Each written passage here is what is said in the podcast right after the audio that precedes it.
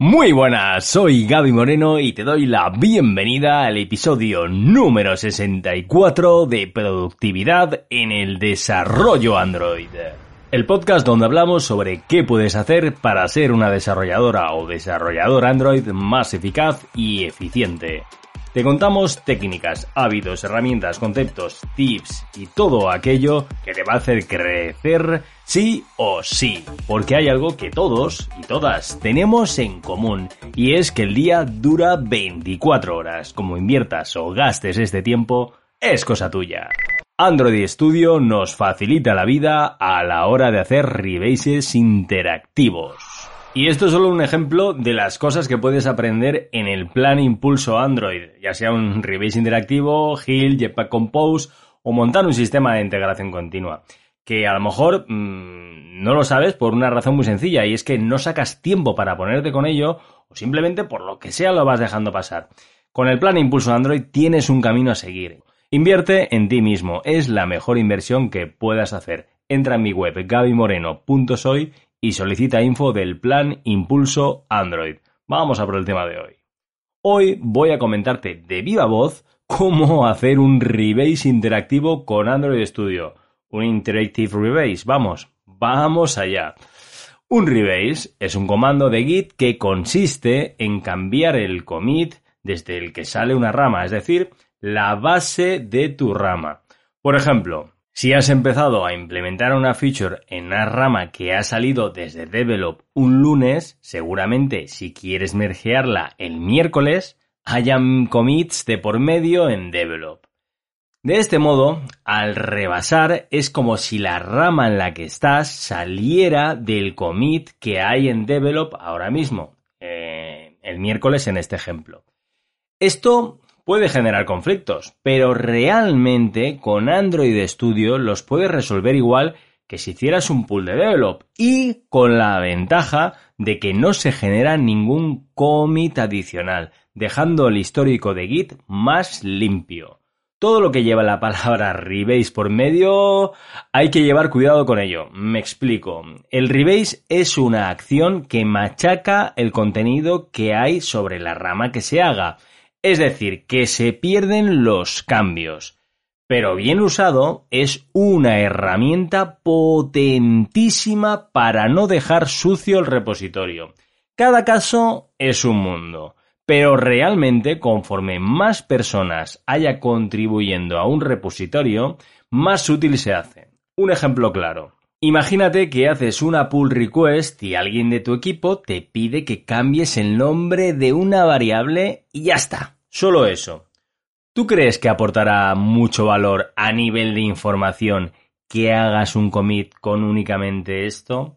Bueno, no me voy a enrollar mucho más en este sentido, ya que hice algo de énfasis sobre las diferencias entre Merch y Rebase en el capítulo 52. Lo puedes ver en gabymoreno.soy barra 52, 52 en número, o simplemente vas a la sección podcast y ahí lo verás fácilmente. Lo que quiero hacer hincapié hoy es lo súper útil que es en Android Studio para ir haciendo estos cambios y que en el histórico de Git aparezca todo dentro del mismo commit. Siguiendo con este ejemplo, lo que habría que hacer es Primero de nada, cambiar el nombre de la variable, hacer un commit, pero no hacer push de este aún.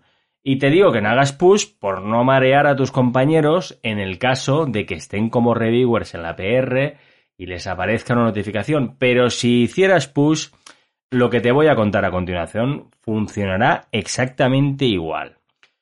Lo que haremos es pinchar en la barra de abajo de Android Studio, una vez hayas hecho el commit, para sacar la ventana de herramientas de Git, el cliente de Git Android Studio, vamos. Una vez mostrada esta ventana, veremos en su parte superior las pestañas Local Changes y Log. Pinchamos en Log, que es donde veremos el histórico de Git del repositorio, tanto en local como en remoto. Atenta o atento.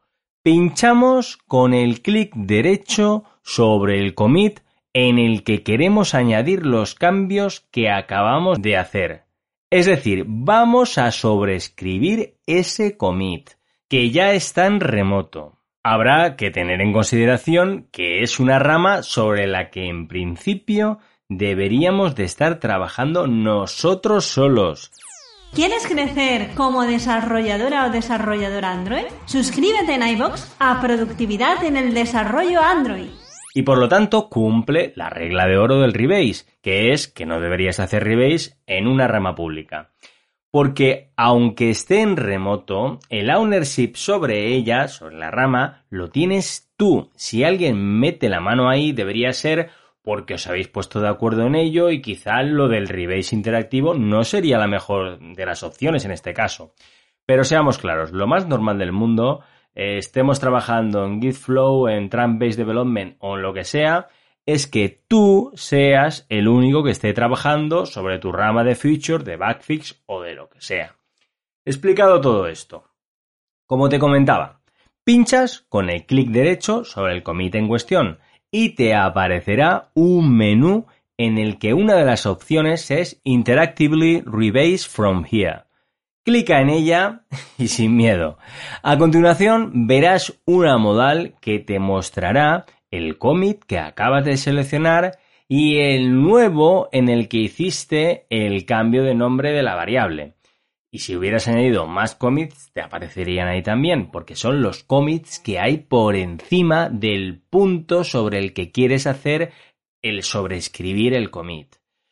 Y ahora viene la magia. Seleccionas los commits que quieras fusionar con control o command pulsado, depende si es Linux, Windows o Mac, o directamente seleccionando todos con control más A en Linux y Windows o command más A en Mac, command all y seleccionas la opción que viene por defecto que es squash, aplastar. A continuación te dejará que cambies el mensaje que aparecerá en el commit sobrescrito. Lo más común es que dejes el anterior tal como estaba y ya está, con lo que tendrás que eliminar el resto de caracteres de ahí, que al final te aparecerán unos espacios y el, el mensaje que hayas puesto en el commit o commits que hayas añadido. Pero también puede darse el caso en el que quieres modificar lo que había y vamos, todo dependerá del caso en concreto.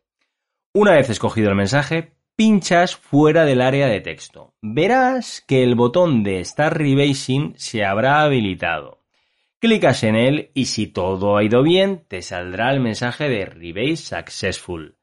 Y finalmente, para actualizar los cambios en remoto, tendrás que hacer un force push. Es decir, control más shift más K o coma shift más K en Mac y luego seleccionar esa opción. Y la primera vez que hagas un force push sobre una rama, te pedirá que lo verifiques marcando el checkdown Don't warn about this target. Bueno, y si no lo dejas chequeado, pues saldrá cada vez que lo vuelvas a intentar.